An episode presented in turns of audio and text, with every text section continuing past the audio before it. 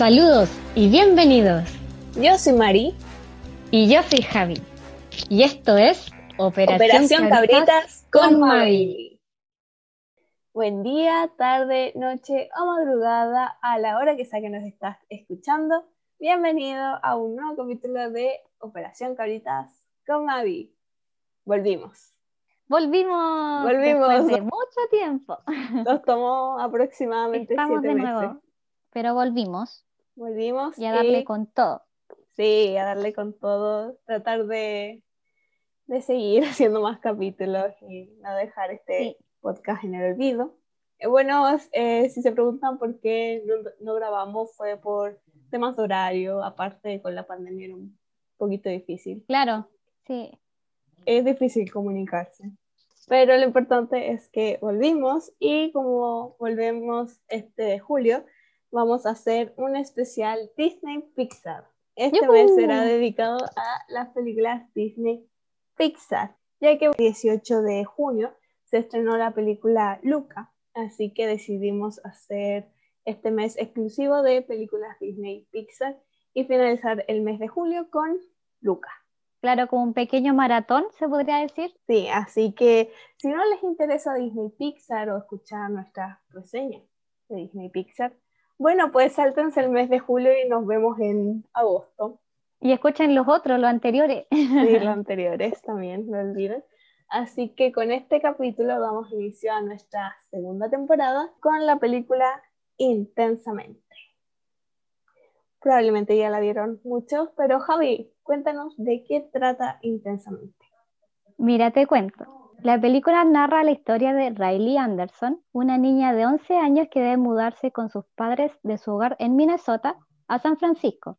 No obstante, la mayor parte de la trama se desarrolla en su mente, donde un grupo de cinco emociones, alegría, tristeza, temor, desagrado y furia, se encargan de dirigir sus comportamientos. Esta película fue estrenada el año 2015, eh, dirigida por Peter eh, Docter y ganó el premio Oscar a Mejor Película de Animación en su respectivo año. Iniciamos nuestra reseña de Intensamente. A mí en lo personal me gustó harto el desarrollo de las emociones, cómo cada uno y sobre todo la, eh, la persona que le dio vida al- a los personajes, lo hizo muy real. Las expresiones y sobre todo la voz que le dio. Sí, o sea, igual tienen actores como bien conocidos las voces, por ejemplo, Mm, Mindy Kaling, varios actores, Phyllis Smith. Entonces son ya conocidos en la industria también de, de la comedia. Y es interesante el tema de ver cómo las em- emociones dentro de tu cabeza y cómo te, te manejan. Sí, eso es lo que más o menos la película trata de, de contar. Cómo cada emoción se va complementando con, con una y la otra. Claro, no podemos vivir solo con una emoción. Tenemos múltiples emociones y con el tiempo vamos desarrollando. Claro, vamos desarrollando muchas más. Aquí inicialmente tenemos a Riley con sus emociones, las principales que son alegría, tristeza, eh, desagrado, temor y furia, que son, podrían Mm. decir que son como las, las más básicas. Yo me acuerdo que al principio ella desarrolló mucho la, la de alegría. Ella era muy alegre Sí, y que Eh. con el tiempo empezó a descubrir otras. porque inicia, la película inicia con, con alegría y después Mm. van apareciendo más estas emociones según lo que va sintiendo. Según las situaciones, claro. Claro, lo que va sintiendo al, al crecer. Entonces es bien interesante ver ese aspecto, además de que la animación es estéticamente bonita. Los colores a mí me encantan, son Sí. llamativos. Aparte que, eh, los, por ejemplo, los personajes, alegría amarillo, como el color del sol, eh, eh, representa alegría. La furia, más que claro, rojo. Rojo, tristeza, azul. Morado, Claro. morado, me gustó la elección del morado para temor. Y el verde sagrado, Mm. como, como Es como brócoli. misterio, temor, cosas así. Me gustó, y me gustó mucho el, eh, el que eligieran el verde para desagrado, como Riley no le gusta el brócoli, y justo Mm, desagrado es verde, me gusta eso. sí, fue una referencia, buena Sí. referencia. Y como después se va explorando el, el mundo, en la, el, el mundo, la mente de Riley, viendo sus recuerdos, lo que después se va borrando de la mente de uno, como típico que pasa con los años. Claro. Ya después olvidamos ciertas cosas. Sí, y más o menos como al final muestra una escena de que también muestra las emociones de las otras personas, de los papás. Sí, eh, creo que son escenas, no sé si son escenas post créditos o las van mostrando. no durante la película.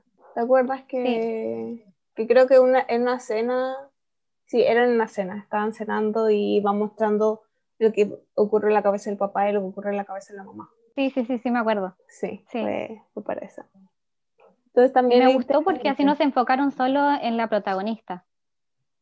En cuanto a los personajes, tenemos a las cinco emociones de Riley.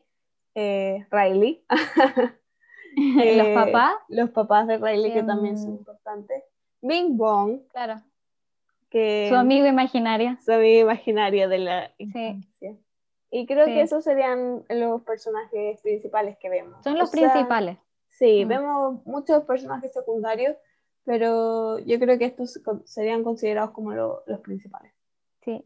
Sí. Igual a los papás como que le afectaba un poco la situación de Riley, como ella no estaba a gusto eh, con los cambios, ellos se sentían mal.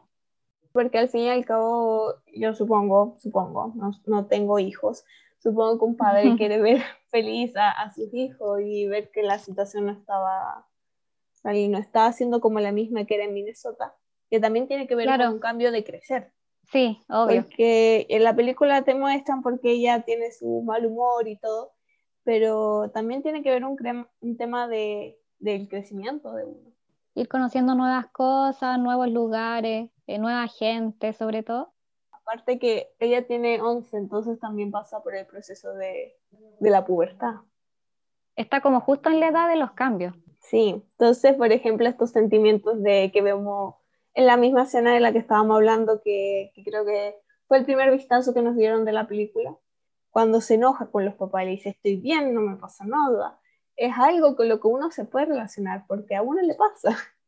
Yo en, en, ese aspecto como que lo tomo como, no sé, como entre rabia impotencia de que no te entiendan. Así que uno al final dice, no, estoy bien, para no decir más. y hablando de este tema de las emociones, Javi, ¿cuáles son las tres emociones principales que tú dirías? Considera estas cinco, ¿cuáles serían tus tres emociones principales? Mira, a ver, yo creo y me identifico en cierta parte con alegría. Siento que sí soy bastante alegre, un poco de temor y furia. Porque cuando me enojo, me enojo. sí, o sea, el, bueno, para los que no conocen a la Javi, la Javi muy rara vez se enoja, pero cuando se enoja, se enoja. No, claro, soy como muy pacífica, por decirlo así, pero cuando me enojo, eh, tengo mi carácter. Sí, la, la Javi cuando se enoja tiene un carácter, pero eh, muy pocas veces se enoja. Sí, muy pocas veces. Muy o muy pocas veces, por ejemplo, yo muy pocas veces te he visto triste. Sí, también. Sí, porque tú te puedes eh, quejar por ciertas cosas, todo, pero tú nunca te enojas así por algo tan ligero. No, no, a mí me gusta como conversarlo. también por cosas juntas. Sí. ¿Y tú, Mari? ¿Con cuáles? Yo, mm, temor. Tú, tú me conoces. Yo, cualquier insecto, no, no. Sí, yo te conozco, amiga. me conoces temor, 100 veces. Desagrado. Sí, desagrado y, furia también. Yo creo que serían mi emoción. Yo creo que todos tenemos furia en el fondo. Sí, pero es todos lo tenemos. Tú, también me has visto enojada y yo también cuando me enojo, me enojo. Sí, No es que me enoje pocas veces, yo me enojo varias veces, de hecho. y desagrado, bueno, tú, tú, me, tú conoces mi gusto alimenticio, así que... Sí, Sí, yo te em, conozco muy bien, amiga. Sí, bueno, mi gusto alimenticio. Lo voy a dejar ahí porque no voy a exponerme para que después me lleguen comentarios de hate de cómo no te gusta comer esto. No, no, no. Ahí lo dejamos. Porque hasta tú me, me has dicho, pero ¿cómo no te gusta esto? ¿Pero cómo no comes esto? Sí, pues que a mí me gusta, po. Es que tú, tú comes de todo, así que tú desagrado no eres. la mayoría, como la mayoría. Sí, tú te alimentas muy bien. y bueno, y como que justo hablamos de esta película cuando también tenemos el eh, presente el tema de la pandemia y cómo afectó la salud mental de muchos. Hoy sí, las cuarentenas, todo. Sí, eh, es un tema heavy, o sea, no poder salir incluso las personas que no les gustaba salir mucho, también estar todo el día en casa o salir muy pocas veces. Claro, es que yo creo que, mm, por ejemplo, si a ti no te gusta mucho salir, eh, está bien, pero tú lo haces por elección, ¿cachai? En cambio, por las cuarentenas como que es una obligación mayor ya. No es por gusto que tú estés en la casa. Precisamente, sí. Así que es súper agobiante, estresante eh, y depresivo para mucha gente. A mí, en mi caso, me ha dado, por ejemplo, mucho, me dio un tiempo dolores de cabeza y ya no podía estar en mi pieza, yo tenía que salir aunque sea al, patio o, o, bajar, pero no estar en mi pieza porque mi pieza ya me estaba haciendo sentir mal. Que el mismo ambiente siempre agobia mucho. Tema delicado, aparte que, que también se ha visto mucho el tema de la represión e-, emocional, de cómo nosotros reprimimos nuestros sentimientos y no lo exponemos y decimos que llorar es para, para sensibles, como si fuera algo malo. Mm, y no, es súper normal y está bien, porque si algo tú ya no puedes con algo, hay que llorar nomás, si no es malo.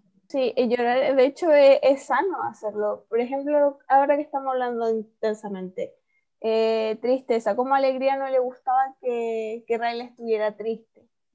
Pero estar triste le hacía bien a Riley, porque era un, un desahogo. Uno no puede estar feliz toda la vida tampoco. Aparte que, nos, no sé, creo que a ti también, te, una vez creo que lo discutimos, que la gente muy alegre como que... No, a mí me frustra la gente muy alegre, que está todo el tiempo. Y es como, ¿Cómo puedes estar alegre todo el tiempo? Si lo hablamos creo una vez y yo te dije que me daban ganas de golpear a esas personas. Pero no, es que yo siento que la gente muy alegre como que algo esconde no sé si sean tan alegres siempre. Yo creo que un modo de defensa, podría decirse. Como cuando lidias con estrés o cosas así, eh, tú sueles tener como cierto hábito, cierta manera de defender, defenderte durante el mm. periodo de estrés. Por ejemplo, no sé, con, cuando estás estresado hay algunos que se enojan, hay algunos que tratan de ver las cosas positivas, lloran. Yo me frustro y más que enojarme, me, pongo triste.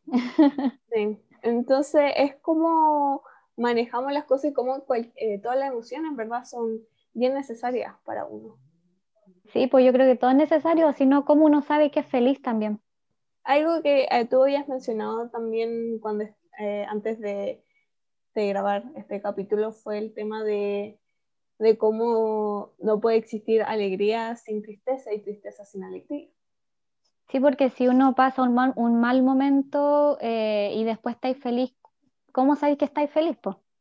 Porque superaste todo eso malo. Exacto. Y la película se puede perfectamente trabajar en un año como este. Y ahora yo creo que los sentimientos están como súper alterados, mm. están muy reprimidos, como tú decías. Sí, porque desde, desde, hace desde hace unos años existe esta percepción de, de que no hay que mostrar nuestras emociones o hay que mm. ser fuertes, pero no, de hecho está muy bien demostrar cuando tenemos miedo, si de hecho el miedo sirve para que nosotros reaccionemos y aprendamos. O sea, todos vivimos miedo. O sea, alguien que diga, yo no tengo miedo, bueno, y no te dan miedo ciertas cosas, pero seguro que otras te dan miedo. Mm. Eh, entonces cada emoción es necesaria. Sí, Indudablemente. Ahora vamos a dar inicio a la zona de spoilers, porque a la Jauri le encanta esta zona. Mi favorita. Así que si no han visto la película, lo cual lo dudo, porque amigos, esta película salió en 2015, es 2021. Y si no la han visto, es muy buena, muy buena. Sí, así que véanla. Nosotros la esperamos aquí. Mentira, no, vamos a hacer la zona spoiler. si no, pónganle, sáltense al final del, del, capítulo para ver nuestra calificación. Damos inicio a la zona spoiler en 3, 2, 1. Spoiler. Javiera, haz lo tuyo. Habla con spoiler porque tomamos esto. ¿Tú te acuerdas cuando eh, Riley como que sentía pena porque se había alejado de los amigos por cambiarse? Y ella practicaba un deporte, no me acuerdo qué Ah, el hockey. Eso. Desde ahí empezó la pena en ella.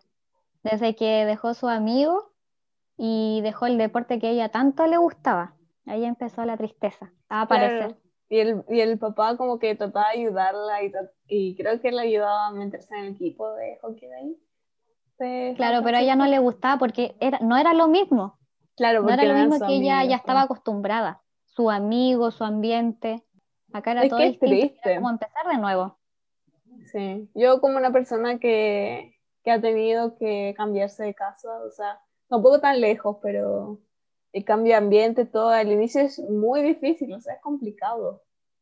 Claro, yo en lo personal soy como media reacia a los cambios. No me gustan mucho porque me acostumbro mucho a una parte nomás. O a una forma de ser. Sí, entonces es, difícil los cambios. En especial, en especial si estás pasando por la pubertad. Sí, en especial eso. Así que yo entiendo mucho a Riley. Yo igual estaría triste si me cambiaran y tendría que cambiar todo mi entorno, mi amigo, eh, el colegio y así.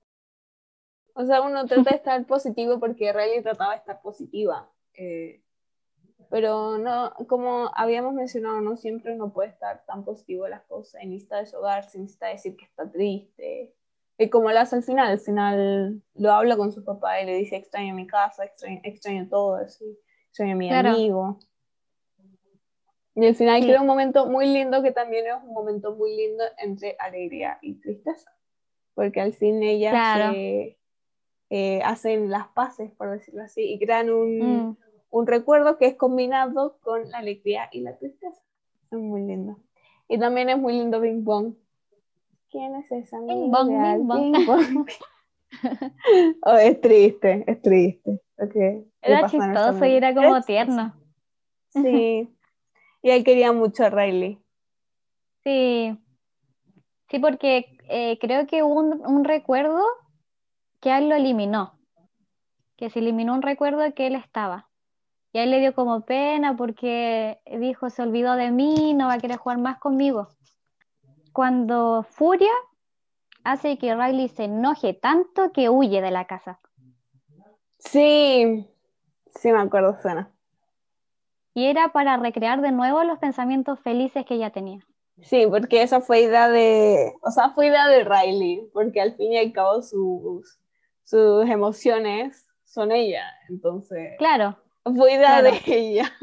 Pero como de su enojo, ¿cachai? Nació de, su, enojo, nació huir de la casa. Y al fin y al cabo después no podían controlarla, eh, desagrado, temor y, y, furia, no podían controlarla, dejó de sentir. Mm. Hasta que llegó, hasta que eh, llegó tristeza, de hecho, sí. Y ahí recapacitó. Ella iba, ella iba en el bus, ahí como que se pone a pensar, y ahí de nuevo nace la tristeza. Se pone a recordar y que está lejos, que, ¿qué está haciendo en verdad? ¿Qué está haciendo? Y ahí ya vuelve a casa y hablamos de, de la escena en la que, la que habíamos hablado. Se reúne con sus padres, todo, y le da otra oportunidad a San Francisco. Entonces es como lindo eh, pensar el tema de, de que sí, vemos a las emociones, todo, pero al fin y al cabo son Riley, entonces es lo que ella piensa, es como ella se siente, a pesar de que alegría y esa eh, se desaparecieron del cuartel general porque desaparecieron del cuartel general.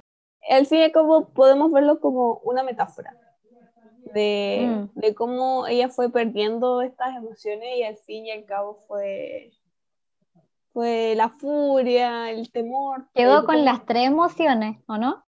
Quedó, quedó, con tres emociones que eran temor, desagrado y, y furia.